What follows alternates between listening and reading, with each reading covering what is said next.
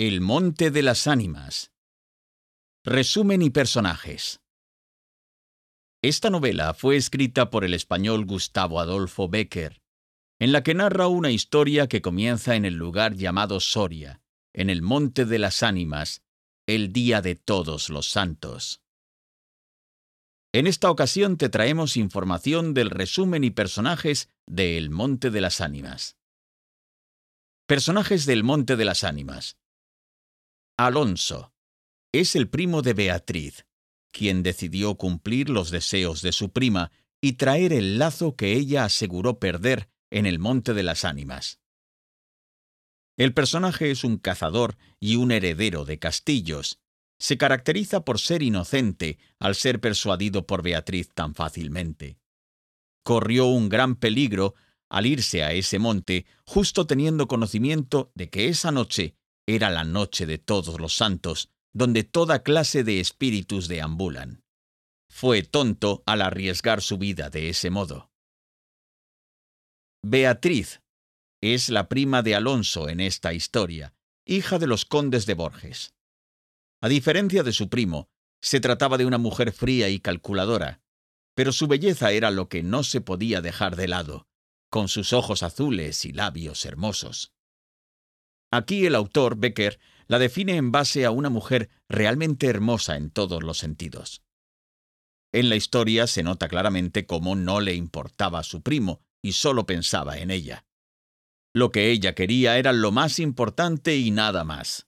Sin importarle su primo, le pidió que acudiera al monte para que trajera su prenda azul que había perdido. Resumen de El Monte de las Ánimas. Los condes de Borges y de Alcudiel, junto a sus hijos, iniciaban el camino a cazar montados a caballo. Con ellos iba Alonso. Mientras avanzaban, comenzó a relatar una leyenda acerca del Monte de las Ánimas, ya que este monte pertenecía a los templarios, quienes eran reconocidos por ser guerreros y religiosos. Cuando en dichas fechas el rey decidió expulsar a los árabes que vivían en la ciudad de Soria, para ello hizo que los templarios llegaran para defender la ciudad ante dicha decisión. Esto incomodó a los nobles de Castilla e hizo que se creara rivalidad entre ellos. Fue así como se inició una guerra a muerte. Así que el rey decidió finalizar la guerra en el Monte de las Ánimas. Todos murieron allí, y sus cuerpos fueron sepultados en el lugar. Según la leyenda de Alonso, cuando llega la noche en la que se celebran a todos los santos, los espíritus de los guerreros que murieron en el monte salen a correr junto con los animales que viven en ese monte. Por ello, nadie desea visitar ese lugar en dichas fechas. De esa manera concluyó la leyenda Alonso, y después de la larga caminata a caballo hacia el lugar de caza, todos retornaron a la casa de los condes. Reunidos allí, se encontraban Alonso y su prima Beatriz, quienes estaban ajenos a la conversación, hasta que Alonso decidió romper el silencio. Alonso le dijo a su prima que en los siguientes días ella se irá de allí. Entonces le quiere obsequiar algo para que siempre lo recuerde vaya a donde vaya.